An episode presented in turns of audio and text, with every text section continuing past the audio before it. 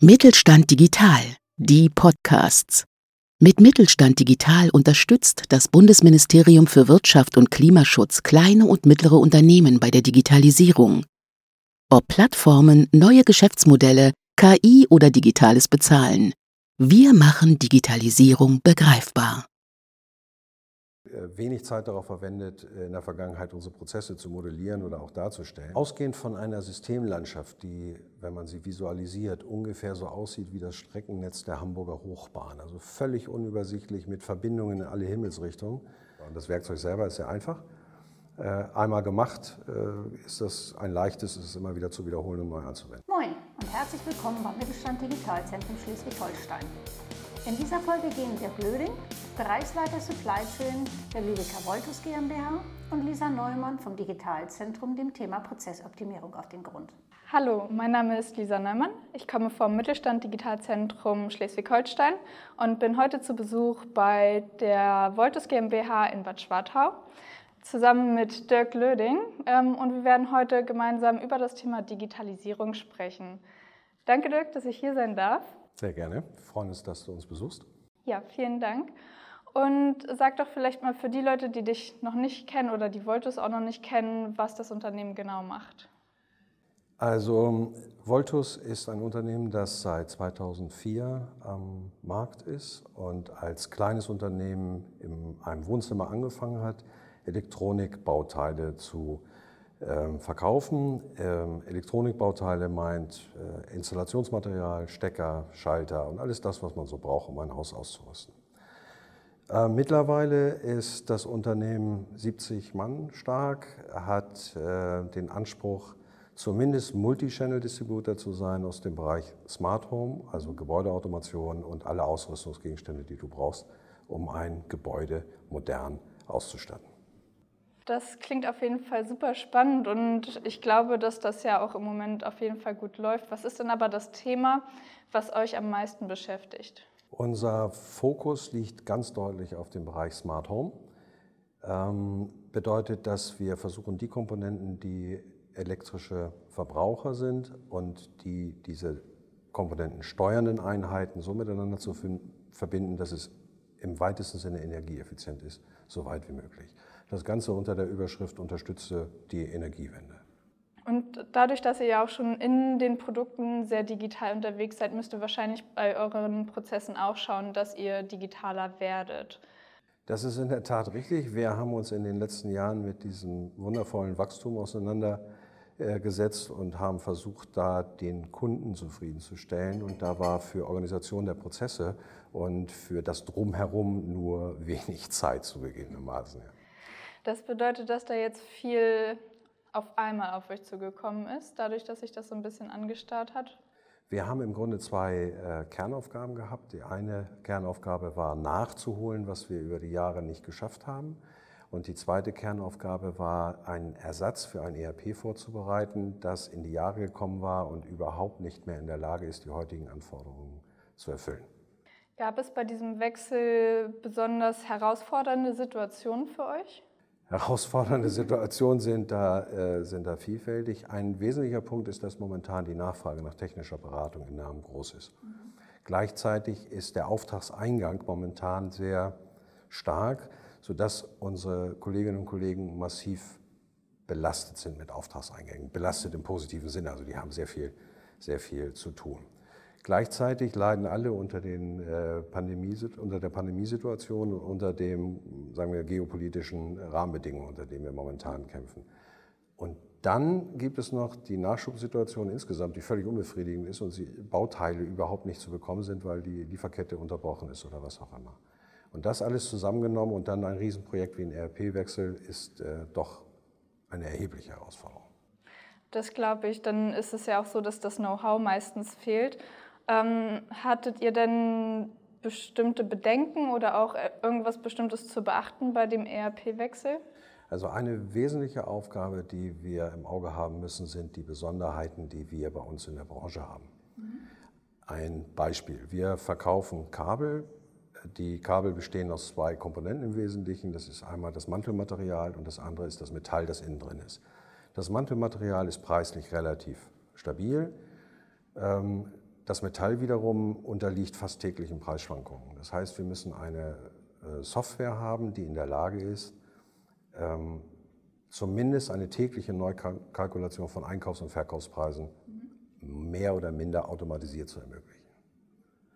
Zweites Beispiel für die Herausforderungen, die bei uns aus der Branche stehen, ist äh, verbunden mit den Finanzströmen, die wir bedienen müssen. Wir haben einen erkläglichen äh, Teil an Sendungen ins europäische Ausland und es gibt eine Vorschrift, die uns unter der Überschrift OSS von den Finanzbehörden erlassen ähm, eine quasi Erleichterung gibt, die Abrechnung mit den verschiedenen Mehrwertsteuersätzen in den verschiedenen Ländern zu machen.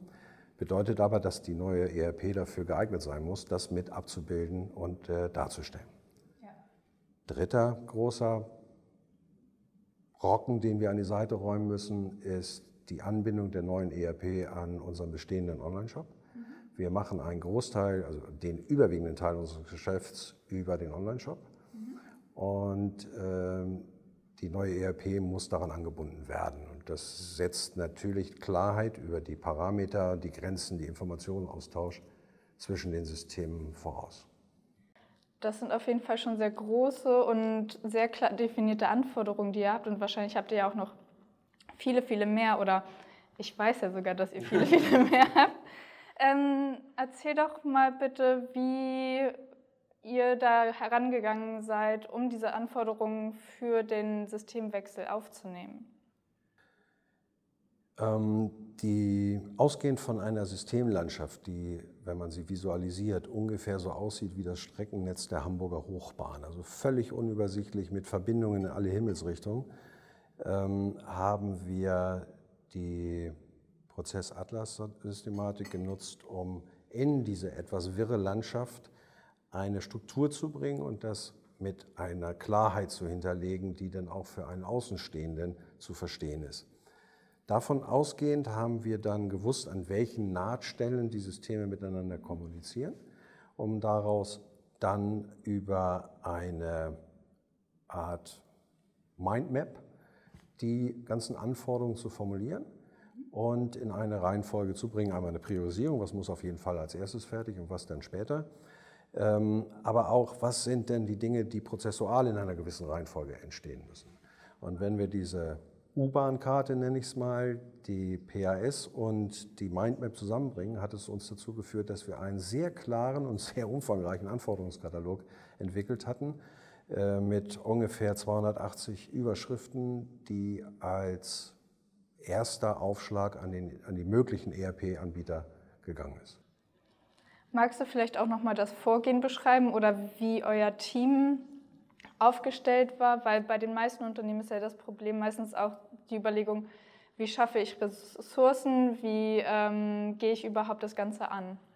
Eine Schwierigkeit bei uns ist, dass wir keine eigene Kompetenz im Bereich IT haben. Also wir haben nicht so einen IT-Fachmann, der da sich nur um dieses Thema äh, kümmern konnte. Das heißt, es wurde auf die vorhandenen Köpfe und Schultern verteilt, was an Aufgaben dann haben wir, das sagte ich vorhin, äh, wenig Zeit darauf verwendet, äh, in der Vergangenheit unsere Prozesse zu modellieren oder auch darzustellen. Das heißt, wir mussten erstmal mit einem ganz einfachen äh, Weg die Anforderungen an eine Prozessbeschreibung erarbeiten und vermitteln. Und dazu hat uns die Zusammenarbeit ähm, mit dem Mittelstand digital sehr geholfen, weil wir dort sehr leichten und einwandfreien oder äh, hindernisfreien Zugang zu dem System bekommen haben, die PAS anwenden zu können.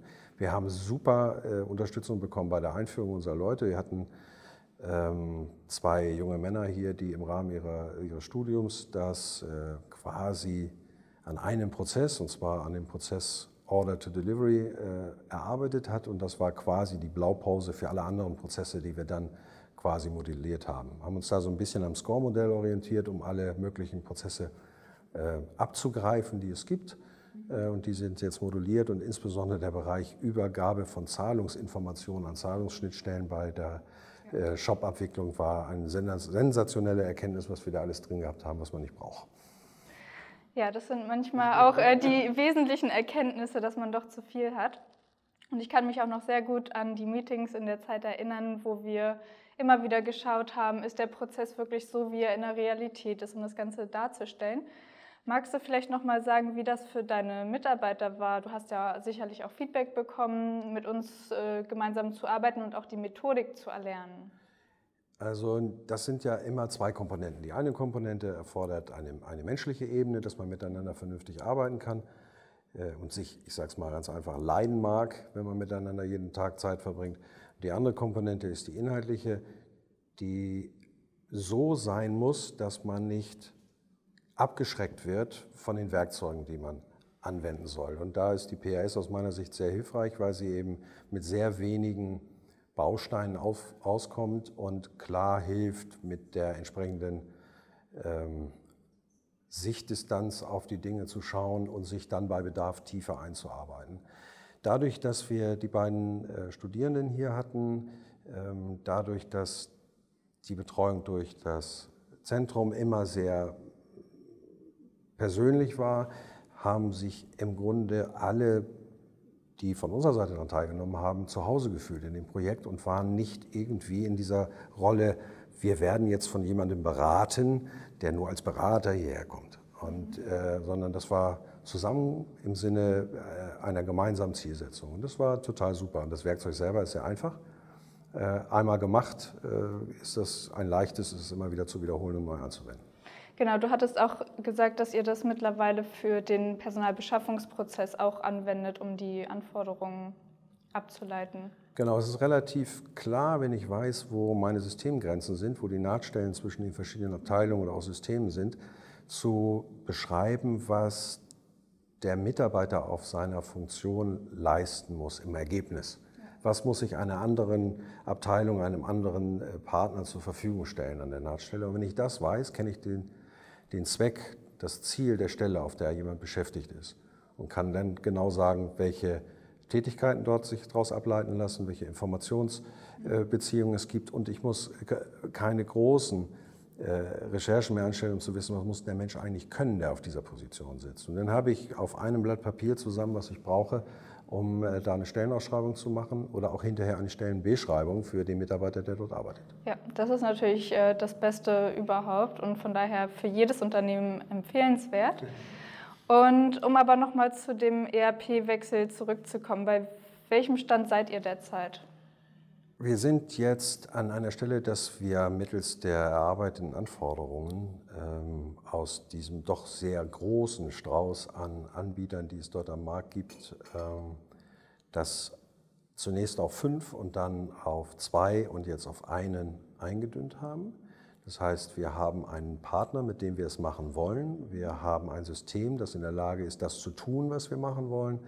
Äh, jetzt sind wir quasi an der Stelle, wo wir die Formalien klären, um zu sagen, wer muss was leisten, bis wann leisten, wer sind die Ansprechpartner und so weiter. Das ist ziemlich viel ähm, Papierkram, den man da erledigen muss, aber ähm, es ist die Mühe wert. Und dadurch, dass wir die Prozesse beschrieben haben, die Anforderungen beschrieben haben, weiß auch jeder, worum es geht und was zu leisten ist und was nicht. Genau, Sie also habt Ihnen ja wahrscheinlich auch das, was ihr vorher ausgearbeitet habt, einmal zur Verfügung gestellt damit auch die einen Einblick haben. Genau, das ist ganz wichtig, äh, weil sonst ja auch der Softwareanbieter die Katze im Sack kauft mhm. und eventuell ein falsches Bild hat von dem, was er leisten muss und dann nur scheitern kann.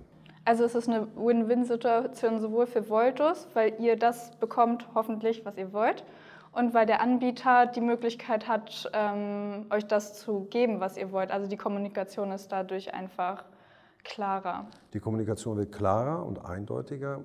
Aber es gibt noch einen dritten Gewinner in diesem Spiel. Das sind nämlich die Mitarbeiter, die hinterher mit dem System arbeiten müssen. Die wissen nämlich schon, welche Prozesse abgebildet werden sollen und an welcher Art und Weise Informationsbeziehungen aufgebaut werden müssen und werden nicht überrascht von einer Software, die dann wieder ihre eigenen Anforderungen hat und dann Prozesse wieder nachgearbeitet werden muss. Und die Mitarbeiter sind ja auch diejenigen, die am Ende mit dem System arbeiten müssen. Von daher ist es sinnvoll.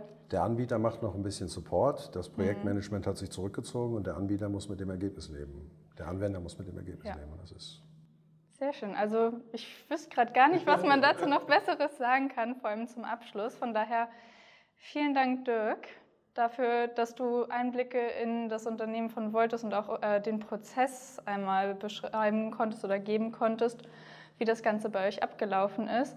Und auch für Sie, wenn Sie Unterstützung brauchen oder das Gefühl haben, Sie trauen sich nicht so ganz oder wissen gar nicht, wo Sie anfangen sollen, dann können Sie immer gerne auf das Mittelstand Digitalzentrum Schleswig-Holstein zukommen und wir helfen Ihnen dann gerne.